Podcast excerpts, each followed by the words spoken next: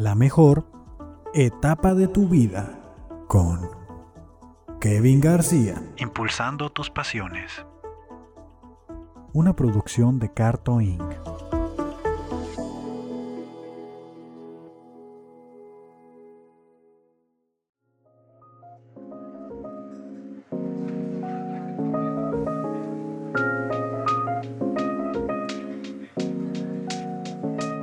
Hey, qué rollo, gente. Sean bienvenidos otra vez a este podcast que me gusta llamar La mejor etapa de tu vida. El podcast donde, pues ya saben, entrevisto a profesionistas donde nos cuentan cómo fue que eligieron su carrera, cómo la llevaron a cabo y cómo la desarrollaron hasta un punto ya profesional. Esta semana tengo al licenciado en Administración de Empresas, José Antonio Vallejo Mesa quien también es colaborador aquí en el estudio y hoy nos viene a contar cómo fue ese momento de convertirse estudiante a una persona ya de profesión desarrollada. Comenzamos. ¿Qué onda? Ah, José Antonio, se me hace raro decirte José Antonio porque estoy acostumbrado a decirte criollo. Entonces, pero como este es un podcast formal y no vamos a estar con apodos. Claro que sí, señor Kevin. Dejamos en Antonio. ¿Antonio? Como me conocen la mayoría de la gente. O Tony, ¿no te dicen Tony en algunas partes? Porque muchas veces a los Antonios le dicen Tony, me o Toño. Toño. Toño es el apodo de, toda la vida. Tony me llegaron a comentar un tiempo cuando comencé a trabajar. Era un call center, así que me decían Tony, pero de ahí fuera nadie. Bueno, voy a quedar con Antonio mejor para, ah, para no hacernos bolas. Sí, para, no, para más formalidad y no hacernos bolas. Va, va, va.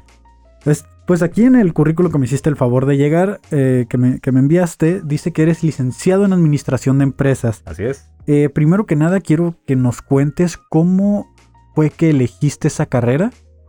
Eh, obviamente, cuando ibas terminando la prepa, ¿quién era José Antonio Vallejo en ese momento? ¿Qué, cómo, cómo, recuerdas que era tu, tu terminar la prepa y empezar a elegir una carrera? Ok, ahora sí, la preparatoria yo la estudié aquí en Playas de Tijuana, en el CBT 146.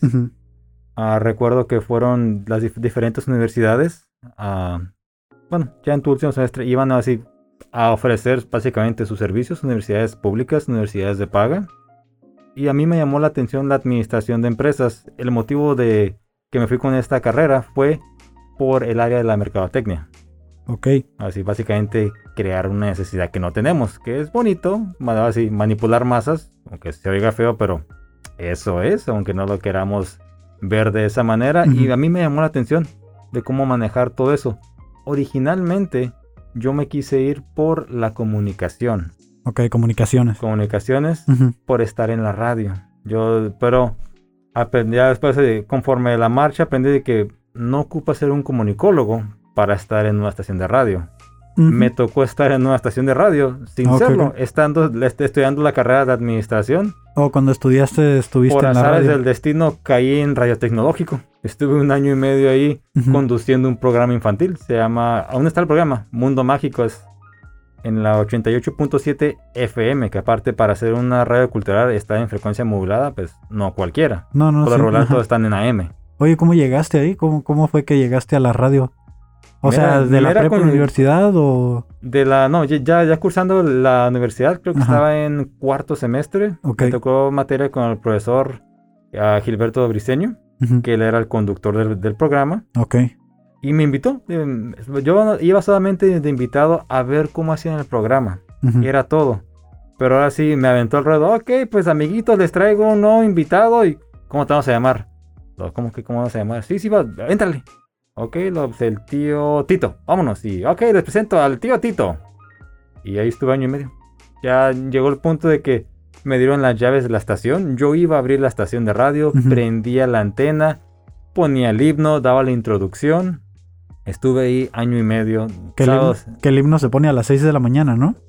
A las 7 cuando comienza, esa emisora comienza a las 7 de la mañana. Ok, ok. Cuando yo estaba a las 7, tenías tu guion y todo, y como era radio cultural, te, estaban monitoreando, no podías saltarte nada, porque si te estaban, no ponías alguna mención de gobierno, corrías la posibilidad de que multaran la estación o la cerraran si reincidías en eso. Mm. De que tenías que tener cierta disciplina para estar siguiendo todo, programar tiempo, forma, que está muy bien, me sirve mucho. me ayudó como a ganarle un poquito al pánico escénico. Porque tú miras un micrófono, pero te da pavor hablar. Sí, sí, sí. Oye, pero es un, no, no quiero, es que no quiero hablar. Ándale, suéltate, estamos tú y yo. Y después invitamos a una compañera, después entró otro compañero más y el último éramos, éramos tres personas ahí. Ok.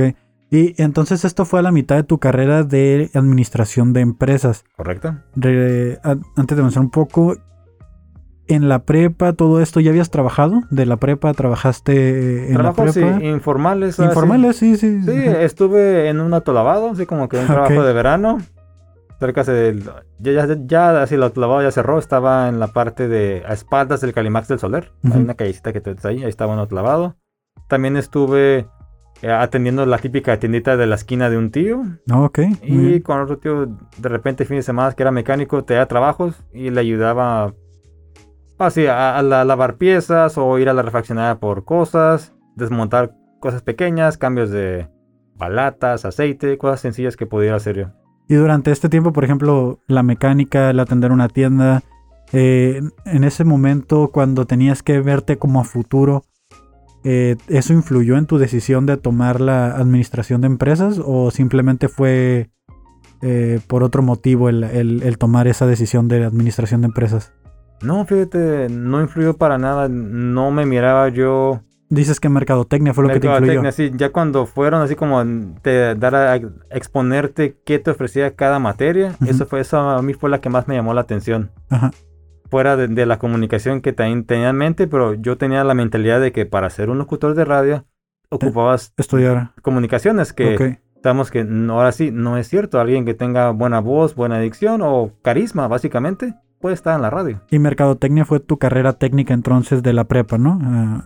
No, me, fíjate, en la preparatoria estudié máquinas de combustión interna, mecánica. No, o sea, de, Tuviste hasta pero, eso se relacionaba tener mucho con lo que hacía con mi tío, el mecánico. Ahí lo ponía en práctica. Incluso tu último examen, por decir que tenías que hacer eh, para salir ya de, preparatoria en máquinas de combustión interna, ya recuerdo eran cuatro horas ya casi diario los últimos semestres. Era de llevar un carro andando, sacarle el motor, literalmente hacer una reparación dejar el motor nuevamente y que el carro saliera andando. En la prepa. En la prepa. Y era por equipos, así como que yo era el segundo equipo, ya llevamos el carro de un amigo, creo que se hizo un cambio de cabeza nada más.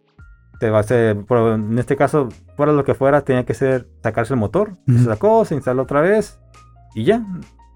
Y por eso también, pues, tío, tío, este está el carro, está el modelo. Ah, hazla así, hazla así agarraba pequeños tips también con él y los ponía en práctica, que me, me sirvió mucho. Oye, pero, pero qué buena carrera, ¿no? O sea, digo, para hacer la prepa y, esa preparación que te daban, mucha gente antes con la pura preparatoria terminada y la carrera que salían, con eso armaban toda su vida a futuro, ¿no? Que ni siquiera tenían que estudiar la universidad porque ese tipo de carreras técnicas Exacto. te daban ese desarrollo, ya ese nivel de desarmar un carro y, y, y tener que, que el carro ya funcionando, desarmarlo y sacarlo andando otra vez, wow, o sea, se me hace muy chingón. Digo, disculpen la palabra, pero es como que te enseñen eso. Ahorita puros letsitos y que informática ya, y ya digamos pues no que lo quiero decir pero pues la generación de cristal que ya hasta cualquier cosa nos ofende incluso ahí recuerdo y tengo bueno una muy buena amiga de, de apodo digo mi mamá eh, este, ahí estudiaron con nosotros un par de mujeres que así por azares del destino ya no hubo cupo en las otras carreras, bueno, en las otras áreas de carreras que tenía la preparatoria, te y acabaron en mecánica. ¿Y sabes qué hacen ahí? Eran tres mujeres, Mónica, Miriam y la verdad no recuerdo el nombre de otra muchacha que así pues casi no la hablaba. Pero ahí estaban y también pues ellas le estaban echando mecánica y pues también como mujer te sirve mínimo saber cambiar una llanta o un cambio de aceite o que también no te quieran ver la cara con algún tipo de reparación. ya ahorita pues ya los carros están un poquito más modernones, pero igual siguen siendo las mismas bases. Para un cambio de aceite puede ser un carro de hace 10 años o un carro del, año y es lo mismo. Sí, que la cara se la pueden ver a cualquiera. El otro día me quisieron ver la cara con un cambio de batería y, y, y, ni la ingeniería ni nada me sirvió, ¿no? Para eso. Entonces ya estás a la mitad de la carrera en la universidad, te ofrecen la oportunidad de, entrar a la radio. Sí. Y, tenías como, eso era como un trabajo, o sea, te pagaban por hacer eso en la radio. Fue mi servicio social. Eh, Uy, bien explotado, ¿no? Sí, sí, pero fíjate, ahora sí, ese ha sido mi trabajo, el que más he disfrutado. y en el que no se me pagó un quinto. Yo, estaba, yo era feliz, tío. Eran sábados y domingos de 7 a 9 de la mañana. Ahora sí, literalmente habías que llegaba casi casi de la pachanga a la estación. Y en el año y medio que estuve ahí, yo nunca fallé. Siempre estuve, estuve ahí. Y yo sí tengo esa costumbre. Desde que, desde que he estado trabajando, eh, he faltado solamente una ocasión. No, dos ocasiones. Una en Telvista, que fue por ir a un gimnasio. Yo soy un muchacho de que, ah, sí, dale, ¿qué quieres trabajar ahora? Ah, pierna, brazo, que el siguiente vamos a repetir el mismo ejercicio porque yo para ese tiempo jugaba fútbol. Ok. El instructor creyó que tenía buena condición. Se fue con la finta. Me puso una friega. Al día siguiente yo no puedo mover las piernas. De plano, tuve que, pues no sé cómo me regañaban después porque yo al trabajo casi casi llegué arrastrándome. Me sentaba y al momento ya no me podía parar, no podía las piernas. Me sacaban entonces así entre dos guardias de seguridad, me ayudaron a, a llevarme a enfermería a Telvista. Ya de ahí pues dije, no, tienes que ir al Seguro Social para que vean si te hacen incapacitado o no, porque no puedes estar así de que te puedes sentar, puedes hacer la labor, pero no te puedes parar para ir al baño, no te puedes parar para ir a comer. Dice, tienes que también hacer eso aquí. Y sí, me, me, incapacitaron tres días y el otro trabajo que falté, que, fue, entrevista fue 2005. Industrial Experts fue el 2007, falté solamente una ocasión, fue algo que... comí, algo, algo que me quedó muy mal y no podía ir porque el trabajo era cruzar a Otay Mesa yo cruzaba a pie, trabajaba en Estados Unidos, sin papeles, con pura visa, pero... Sí. Ya es ingenio mexicano de que tú dices que vas a la oficina por papeles. Ajá. Y yo hacía a la oficina por papeles, tenía mis tarjetas de presentación que decía que yo me iba a Tecate. Ok. Pero así, la seguridad de que, ah, tarjeta, ¿dónde vas? cruzas diario. Sí, es que voy a la oficina aquí de Hotel Mesa por papeles. Traes lonche, que voy a comer. Mire mi tarjeta, si usted gusta puede marcar la oficina de Tecate. No, no, pásale.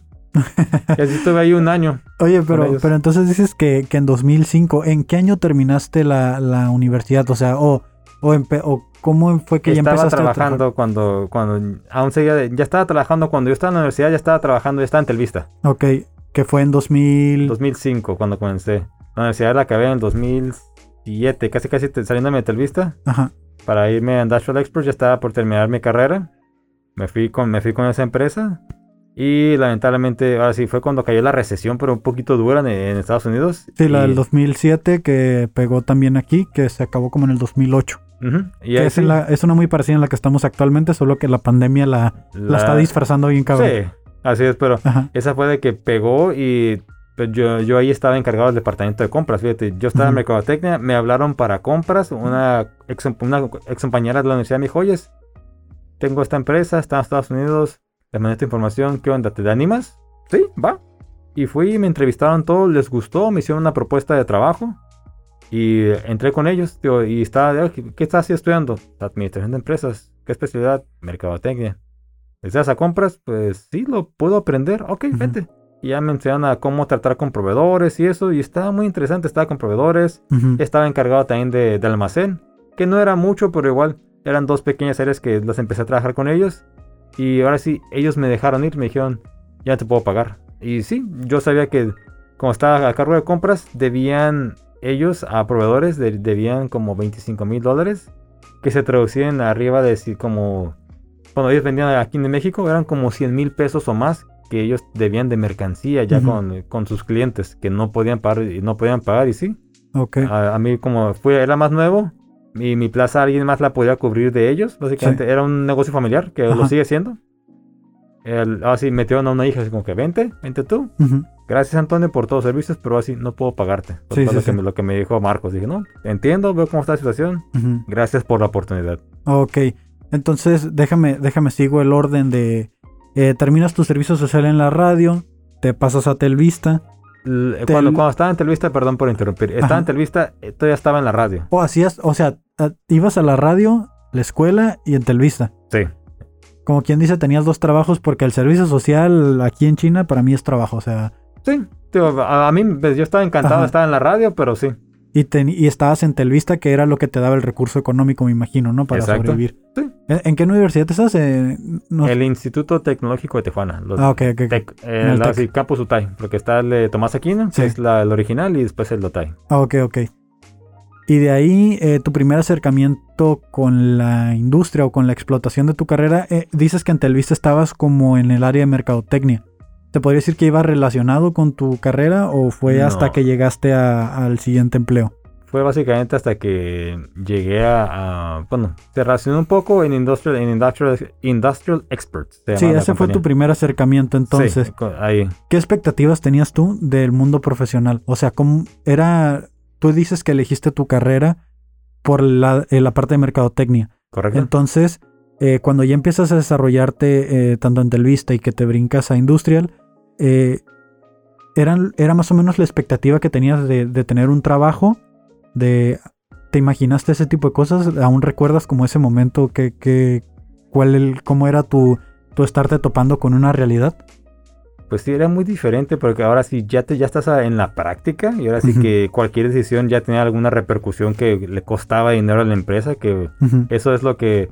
Lo último que una empresa quiere, que un error le cueste dinero. Un error te puede costar tal vez un regaño, que se modificas tu manera de o decirlo, redactar un correo o dirigirte con, con cierta persona, no pasa nada. Pero si tú haces una acción que involucra un gasto extra para la empresa, es como te voltean a ver de que, oye, ¿qué pasó? ¿Qué hiciste esto? Ah, hice esto, ok.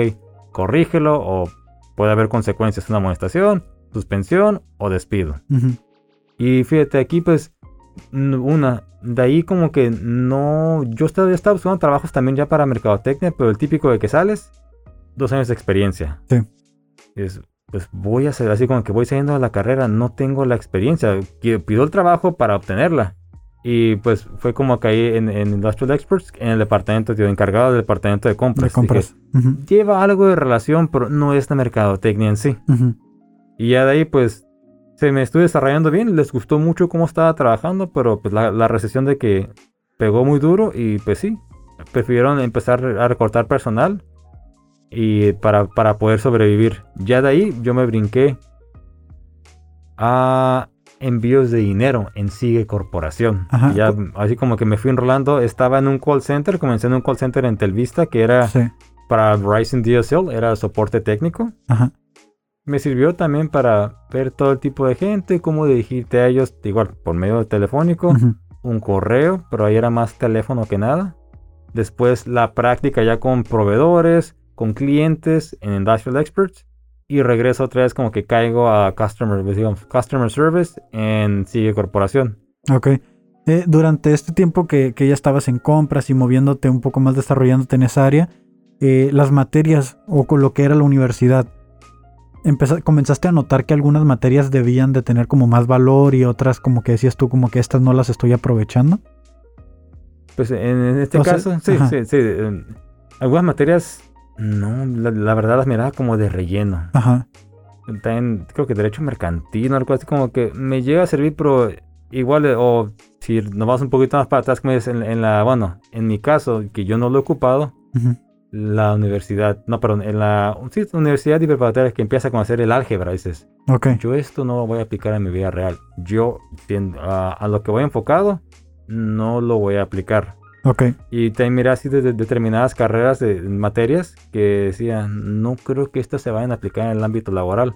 O también cuando llegan a enseñar contabilidad, ok, vamos a usar esto, ya está obsoleto, pero ocupo que lo sepan. Entonces digo, oye, mejor enséñame lo que voy- el programa que se está usando ahorita para Ujú. poder trabajarlo si me llega a tocar. No que a ponerme a usar hojas que ya no se van a servir que usaron hace 20 años. Y eso era también de que muchas materias, bueno, cuando yo me quedé estudiando, eran de que cosas que ya estaban, que ocupaban actualizarse para estar al día. Ahorita ya no sé cómo esté con todo este movimiento Sí, que se se ha dado. actualiza. Ajá. Debe- espero que ya esté actualizado. Sí, porque te, te pongo un ejemplo rápido, ¿no? Cuando a mí me tocó mi acercamiento a la industria, eh, había materias que yo no les prestaba tanta atención, como controles de procesos y ese tipo de cosas en, en cuanto a la ingeniería. Y cuando yo entro a la industria y que miro que es lo primero que me están demandando, entonces en ese momento yo volteo y digo, ok, esta materia, esta clase, Sí le me tengo que poner más atención. Ok. Y estas de acá que son más, eh, no sé, eh, Relleno, casi no, casi. no tanto relleno, sino que yo las consideraba como más entretenidas. Ok, ok. Mm, Realmente la industria local no la demandaba. Mm. Eh, es a lo que me refería con la pregunta, más que nada, de, de que si en ese momento tuviste así como de, ok, voy a asesorarme con esto, voy a enfocarme más en aquello. En este caso no, fíjate, porque como me, mm, pues, la, así, la actividad laboral me, me fue, me fue jalando al área de customer service, que yo no iba para eso. Pero ahora sí, era lo que estaba de trabajo. Y dije, ok, yo quiero seguir trabajando. No me gusta Ujú. estar si- sin laborar. dije, vámonos, agarré eso. Y me empezó a gustar. Ok. Iba a decir como que le empecé a agarrar gusto. Estaba sencillo. Me gusta hablar con la gente. Dije, ah, va. Y les puedo prestar un servicio. Ujú. Y ahí poco a poco se fue complementando. Y las oportunidades laborales se me fueron dando en base a eso. Ajá. No en base a, a la- mi carrera. Honestamente, no lo he explotado. No más no ha tocado la oportunidad de poder hacerlo. Ajá. Y hasta, hasta ese punto, cuando ya estabas trabajando y todo, y durante el inicio de la carrera, transcurso y eso, ¿cómo era tu, tu relación con tu familia? O sea, ¿tuviste el apoyo de, tu, de tus familiares, he eh, papá, mamá? Sí. O sea, ¿tenías hijos, esposa, novia? ¿Cómo era la, la vida, eh, aparte de, de lo laboral, cómo era la, la vida personal? Ok, yo ah, cuando estaba estudiando, no, tuve novia. ah. Mi primera novia fue antes de regresar. Ok, sí, mi primera novia se, se llamó Fran, se llama Francia. No sé si está un radio que aquí en Tijuana, la muchacha. Ajá. La conocí en un chat. Ok. Es- es- aunque no parezca ser muy tímido. Sí. Es decir, no es cierto, pero sí. A- a- aún me pongo rojito como tomate. Ok. Después de ella conocí a mi actual pareja, mi, mi esposa Claudia. Y ya. Así Ujú. como que no fui muy noviero ni nada. te- mi primera novia la tuve hasta los, hasta los 19 años. Yo ya estaba en la universidad. Ujú, Un año así como que me batearon. Listo, ya después cuando te conocí a mi actual pareja. ujú. Y pues cuando estaba estudiando, salí de la universidad y todo, sí, con ella, yo ya que estaba en mi tercer trabajo, si no me equivoco, fue cuando me casé, sí, en, en envíos de, de dinero en Sigue. Ok, Ya fue cuando yo me casé hasta los 28 años. ok. Ya después eso ya... O sea que, que toda la carrera y todo te lo aventaste limpio, ¿no? Sí, Y, y en, en el, en el aspecto de tus familiares no influyeron en tu selección de carrera, de que ellos te hayan dicho, oye, deberías de estudiar esto, o te dieron libertad de elección en todo este el caso tiempo. fue libertad de elección. Lo que tú quieres estudiar, como Ah, me decía mi papá, si vas a ser un barrendero, se trata de ser el mejor del mundo. Ok, Listo. muy Digo, buena "Ok". frase. Y sí, te voy a decir que a, todos nos han comentado en determinado punto de nuestra vida lo que vas a hacer, hazlo, pero que te guste y trata de ser el mejor. Y ahorita comentabas algo muy, muy importante que yo creo que a la mayoría de los estudiantes les pasa, que es el tratar de buscar trabajo en algo que les gusta, pero eh, que les pidan la experiencia, ¿no? Aparte de, de tener esta limitante de la experiencia, pues eh, miro que, que saliste como a una edad natural a la que se debe salir de la escuela. Eh, ¿No te encontraste con alguna, algunos obstáculos que, que tuvieran que ver también con tu edad o tu personalidad? ¿Tuviste que cambiar algo en tu forma de ser para poder enfrentarte a esos lobos de, de tiempos colmilludos ahí en la industria? No, fíjate, hasta eso me puedo adaptar muy bien al trabajo. Puede que sí sea como que un poquito desastroso o algo, pero ya estando en el trabajo, así como que cambias el tape y persona responsable, lista a apoyar al equipo, lo que, lo que sea, lo que se necesite para sacar el algo así, para sacar la chamba. Ajá. y pues agarrar experiencia laboral en cualquier lado. Estoy así. Me han servido como que un piquito de aquí, un piquito de allá. Todo te ha servido, ¿no? Exactamente. Hasta lo de la radio, me imagino. Sí, lo de la radio me sirvió también para poder soltarme más con la gente, sin miedo y eso. Incluso cuando estaba ahí, pues en la misma universidad para exposiciones, a mí me encantaba exponer, estar enfrente de todos y mucha gente que le da, incluso le, aún le da pavor. ¿Y eso qué- en qué se traduce para un trabajo? Una junta. Yo he expuesto contra directores, los dueños de la, de la empresa y oh, está mucho gusto. Siéntese, tenemos este problema o está así. Y no había ningún tipo de inconveniente porque yo ya estaba acostumbrado. Que ahora que lo mencionas, esa parte de las exposiciones en, en la prepa, sí, yo recuerdo que, que tenía compañeros que temblaban, que tenían que traer un papelito en la mano o algo y empezaban a temblar o leían de volada rápido para que se pasara ese momento. Y cuando también tenían que hacer sus presentaciones de tesis o algo y defenderlas ante un jurado, este, Sufrían. sufrían un chorro. Sí. Y, y muchos de ellos, eh, no sé actualmente a qué se dediquen, o sea, si han logrado superar estos miedos porque, como dices tú, una junta donde le tienes que presentar a tus jefes que, ¿sabes qué? Salió este problema, Sí. eh, estamos en rojo, está sucediendo esto y tienes que tener una postura segura y firme, ¿no? Sí, exactamente. De que sabemos de que ahora sí, ya en un trabajo ah, te vas a encontrar gente buena gente colmilluda, gente que te va a querer aventar a ti debajo del camión de que es tu culpa y no, no. Sí, pues, sí, sí. Ok, vas a exponer tu caso y tienes que saber defenderlo. Y si no sabes defenderlo, te puede costar el trabajo, así sencillo, que te tocó alguien más colmilludo que tú. Ah, no, fue, por- fue por bronca, fue por esto y esto y esto. Es culpa de él.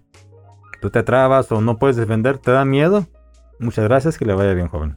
Incluso la seguridad para una entrevista, ¿no? Muchos, sí. muchos compañeros, muchos nuevos estudiantes, nuevos trabajadores no pasan de la entrevista ni siquiera la de teléfono porque se ponen nerviosos, porque no saben contestar, no pueden mantener una postura seria.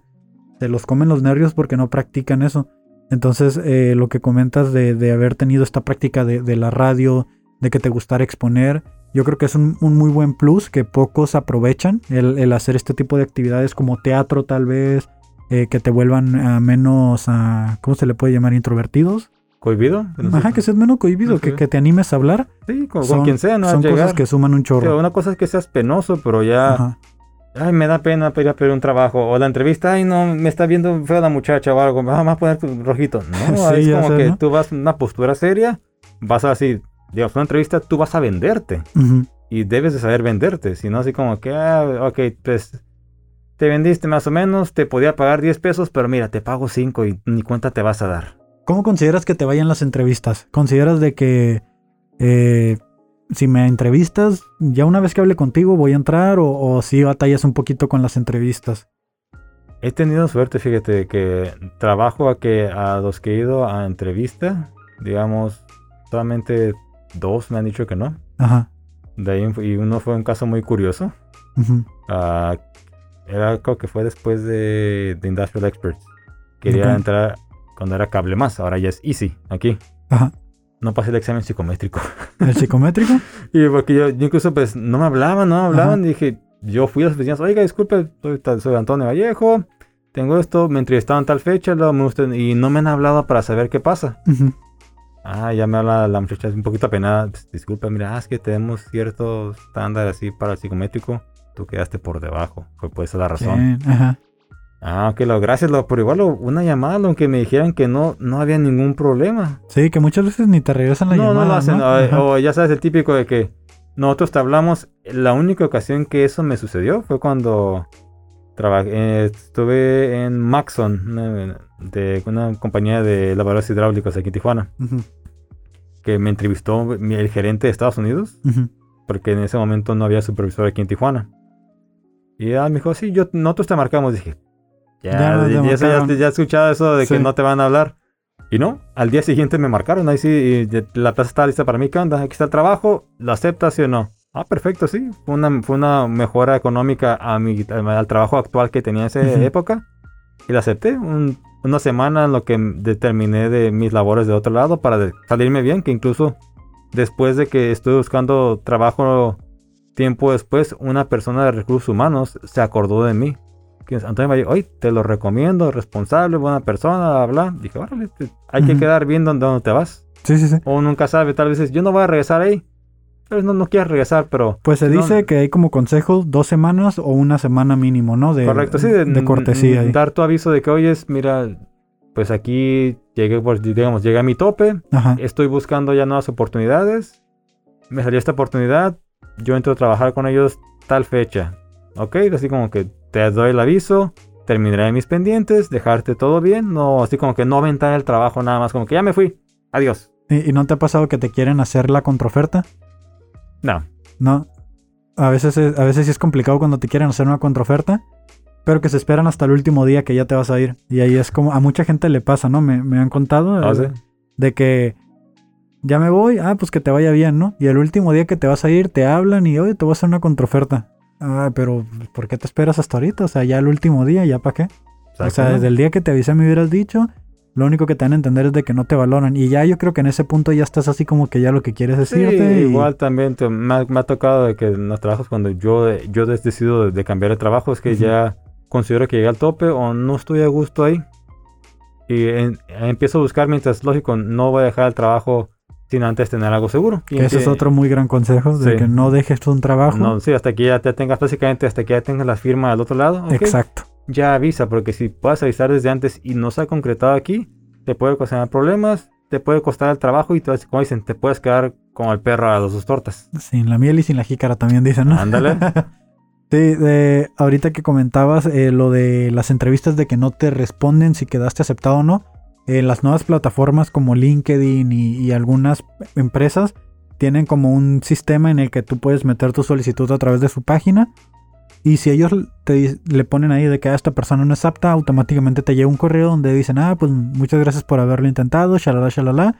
Eh, vamos a seguir en la búsqueda de un prospecto ya que usted no ha calificado como... No llenas eh, el perfil que el estás perfil. buscando. Y ya te responden y yo creo que te quedas más tranquilo, ¿no? Sí, no sigues como insistiendo de que no han contestado. Ujú. Déjales, déjales, déjales hablo, déjales mandar otro correo. Que también puede ser contraproducente que lo llegas a saturar o está demasiado insistente. No, muchas gracias, que le vaya bien. Y, y buscan otro candidato. Aunque algo que yo recomiendo, ¿no? A lo mejor es muy personal de, de una... Para dar como ese plus o ese extra que te toman en consideración, es que si vas a mandar un currículum a una empresa, llames por teléfono para preguntar si la vacante aún está disponible, aunque diga que tiene una hora que la publicaron. Y, ah, sí, ¿quién habla? Ah, mi nombre es tal, voy a mandar mi currículum en este momento. Ah, ok. Entonces la persona de RH que te contestó ya va a tener tu nombre en la cabeza. Y cuando lo vea que entra el correo, lo va a revisar y, y ya va a decir, ah, este fue el que me marcó y lo va a tener a consideración porque probablemente diga, ah, mira, a él sí le interesa el trabajo, ¿no? Y no eres otro de esos 100 currículums que llegan porque ahorita con esta crisis Sí. están a tope, ¿no? Eh, de ahí estoy viendo que fue de am, servicios integrales del call center, de call center. Ese era en Monster. Que era, no es la, la bebida energética, Ajá. Eran cables, son cables y audífonos que la verdad son buenísimos. pero- ah, creo que sí me habías comentado el otro día, te- bueno, te pero fuera de... fuera, ah, sí, fuera de aquí. Ajá. De que sí es una, una compañía buenísima. Incluso la calidad es mejor que Apple, es mejor que los Bose. Ok. Pero es una compañía familiar. Y el dueño, ah, Leon Wu, creo que se llama. No, no, no, no se llama Leon Wu. No Lee, es el, se llama el señor. ujú. Ah, dice, no, mi producto se vende solo. Incluso se vendía en Walmart y eso. Sí recuerdo que, que me comentaste. Ah, hace poquito, hace dos años, pagaron un comercial de Super Bowl. Pagaron 6 millones de dólares por el comercial. 30 segundos. No resultó porque la gente no lo conocía. También para el Mundial de Sudáfrica, recuerdo. España, Argentina traían sus audífonos. Ujú. Y ellos los regalaron como que póntelos. La gente pensaba que eran la competencia. Los mentados Beats que ya están con, ya están con Apple. Ajá. Eh, pero ahí, tío, esa compañía, pues, me sirvió. Conocí San Francisco. Yo no, no, no, no tenía la oportunidad de conocerlo. El entrenamiento fue allá. Nos llevaron una semana, así hotel, nos rentaron carro, nos trataron así como, como reyes. Dices que pura visa tienes, ¿verdad? No eres residente de Estados Unidos. Correcto, visa de Ajá. turista. Ahorita pues ya se me venció, estoy, tra- estoy en, en trámites para renovarla. Ajá. Y esperamos cruzar próximo año. Sí, sí, sí. Y, y. Pero todos han sido trabajos. Porque algunos han estado en Estados Unidos, dices. El trabajo, sí, eh, mi segundo empleo fue en Estados Unidos, digo que así pues no lo hacía legalmente, Sí. pero los dueños como eran mexicanos también, tú vente, no pasa nada, y pues ah, yo me iba, tío, así. Ujú. Que ta- ta- también me ayudó, pues así, la, la seguridad a mí mismo de que yo cruzaba y yo sé que estaba echando mentiras al migrante, de que yo estaba yendo a trabajar allá, cuando no puedo, así pues no se puede trabajar con visa de turista. Ujú. Pero no, yo me estoy trabajando, estoy estudiando, así, así, así. Les contaba, les, les- les echaba cuento chino, les mostraba mi identificación y todo, y a mi, mi tarjeta de, de presentación de ellos. Pásale. Me pasa lo que decías. Y de ahí miro que estuviste en Summit de Baja California. Ahí sí no sé. eh, Summit, eso es, eso es Monster. El Ah, servicio, ok, de- ok, servicio ok. integral es el otro. Ah, ok, ok. Y de ahí a FEMSA, ¿no? Que FEMSA, ahí que- es como que es donde más has durado lo que veo. sí, es la compañía en la que más duré, cinco años. ¿Cuál fue tu última posición ahí? Era servicio al cliente. Servicio al cliente. O sea, todo el tiempo has estado en Customer Service. Me, sí, fíjate, después de compras, digo que estuve en, el- en industria, bueno, comencé en servicio al cliente, pero era así como trabajo de estudiante en Telvista. Así, Ah, ok, pues para sacar para la gasolina, mis gastos personales. Pero pues todas, todas estás en casa con tus papás. La- Ujú. te- ese sí fue mi caso. Después, pues, agarré la oportunidad de Industrial Expert. Era compras, estaba muy bueno, me estaba gustando. Se vino la recesión. Y caí nuevamente en un call center. Y de ahí sí como que me fui con esa tendencia, tendencia de call center, call center por la, por la misma experiencia que, que fui agarrando. Caí en puros call centers. Era más sencillo, ¿no? E- ese es algo muy. Pues. Muy cierto y a la vez no sé cómo describirlo. De que a veces tú quieres agarrar un camino. Pero la experiencia que has ido adquiriendo te, vuel- te lleva te a otro. lleva a otro. O te, sea, te hace un especialista en otra cosa y que no es porque estoy en call center o customer Ujú. service, puro teléfono. No, es que, que un teléfono, una llamada, un correo, de- determinadas actividades que vas a hacer, pero van girando en torno a eso. No van en torno a, digamos, a la mercadotecnia que yo estudié. No lo pude explotar. No sé si algún día me toca explotarlo. Me gustaría, pero ahora sí, no tengo la experiencia como está allá afuera. Y ahorita llegado hasta este punto que fue tu último empleo, eh, ¿has considerado otro otra carrera? ¿Volver a estudiar, iniciar de nuevo?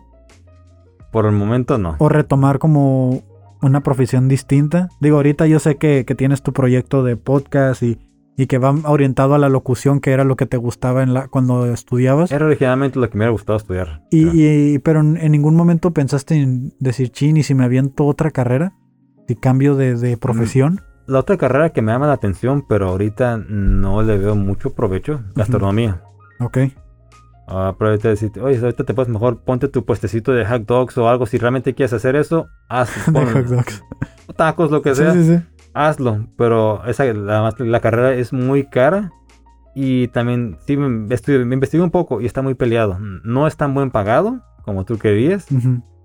Lo puedes agarrar casi casi como un hobby para si, si realmente quieres aprender a cocinar bien. Ujú. y listo. Pero para dedicarte a eso era como que desde que estás saliendo de la carrera o dedicarte a eso, poner tu pequeña fondita y de ahí empezar a crecer como todos. Entonces, gastronomía. Considerando ya toda tu, lo que nos has contado hasta ahorita, toda tu vida en resumen, eh, en todas estas etapas de prepa, de estudiante, el, el servicio, eh, ya comenzar con un trabajo profesional, trabajar y estudiar, luego ya solo estudiar, todas estas vueltas que te ha llevado dando, todas estas etapas, hasta ahorita, ¿cuál consideras tú que ha sido la mejor etapa de tu vida, ¿no? Que al final de cuentas es el nombre del, del podcast. Wow. Está muy buena la pregunta. Digo, la mejor etapa de mi vida, así en este caso, pues me van a entender los que son papás. Digo, fue, Ajá. cuando me casé, te- tenía- estaba con 28 años. Me casé, tuve mi hijo y estaba estudiando y trabajando. Era, trabajaba ahí en Sigue, ya de- es- sí, era servicios integrales de que eran envíos de dinero. Ya después fue cuando me cambié a Monster, que me toqué, fue Sí. cuando me tocó ir a San Francisco. Ahí, era un trabajo de Sigue, estaba un poquito. Entonces no tienes to- Enfadoso. todos los trabajos aquí, Sí, ¿verdad? ahí- no, ahí están los trabajos. Es- Sí, ah, ok. es que no- más que Ajá. Sigue no viene ahí, viene como servicios integrales. Ah, ok, ok, ya, ya, Y ya. ya de ahí Ujú. Summit es, es Monster, pero sí, básicamente era el nombre Cabacho Sí. y el nombre de aquí. Ok, ok. Pero sí, está, está todo el currículum como completo. Pero esa fue la, la etapa en la que estaba en Monster, tío. Muy, hice muy buenos compañeros, co- aún sigo en contacto con todos. Ujú, Era un trabajo muy sencillo, in- incluso divertido, la verdad. Me, me encantaba ese trabajo, pero me salió después la oportunidad que una mejor pago y así, pues ya padre de familia, casado, dices, no, pues si hay una mejor paga y una mejor, así un mejor futuro para mí y para mi familia, brinco al siguiente nivel. Ok. Y ahí fue cuando me imagino que más desarrollaste, creciste y todo esto, ¿no? Sí, ya empecé a agarrar otras, otras experiencias ah, de- en, así, mezclada de todo, compras, mm, me fíjate, pero todo menos mercadotecnia. Todo menos mercadotecnia sí, y lo- lo más administración de empresas, ¿no? Sí.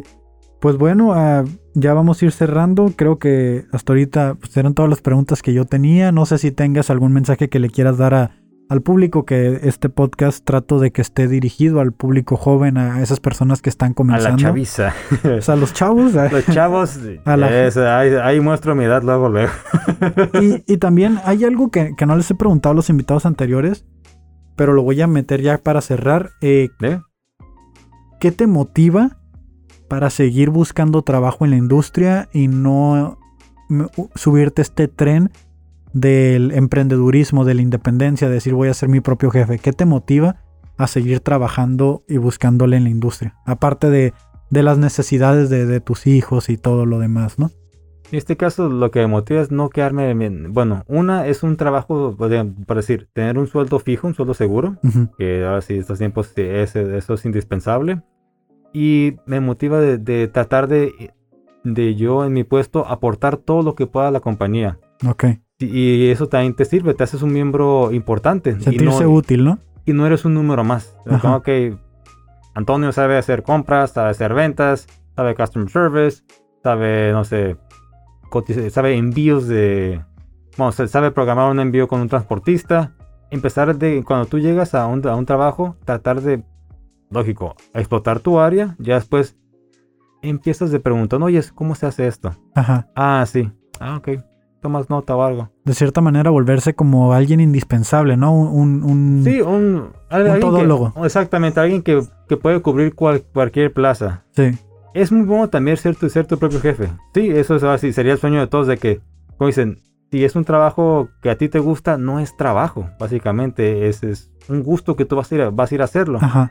Pero es tomar ese paso es un poquito arriesgado porque debes tener un buen capital guardado para saber, ok, digamos, si voy a poner un puesto de tacos, no voy a, tener la, la clientela que tiene un taquero famoso o unos tacos del Frank, no sé, por, por decir aquí para la gente de Tijuana, que está retacado todos los días.